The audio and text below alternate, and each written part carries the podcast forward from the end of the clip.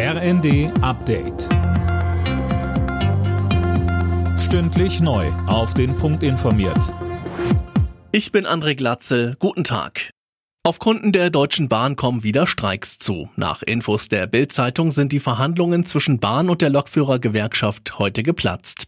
Der Grund? Auf die von der GDL geforderte 35-Stunden-Woche konnten sich GDL-Chef Weselski und DB-Personalvorstand Seiler nicht einigen.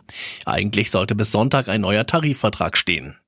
Die Bahn konnte uns das Verhandlungsaus auf Nachfrage noch nicht bestätigen. Bei der alljährlichen Propagandashow hat Russlands Präsident Putin in seiner Rede zur Lage der Nation wieder den Westen attackiert. Westliche Drohungen würden eine reale Gefahr eines Nuklearkonflikts schaffen. Putin sprach auch von einer breiten Unterstützung beim russischen Volk für den Krieg gegen die Ukraine. Das Bundesverfassungsgericht wetterfest gegen Angriffe von Demokratiefeinden machen, dafür hat sich Bundespräsident Steinmeier ausgesprochen.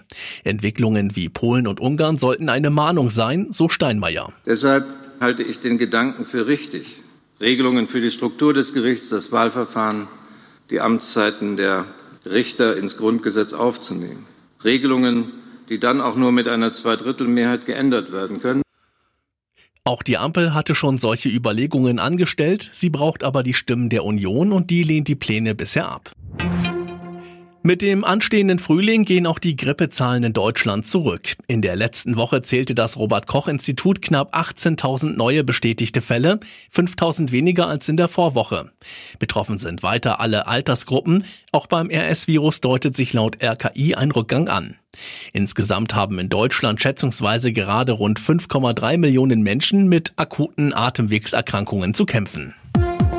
Alle Nachrichten auf rnd.de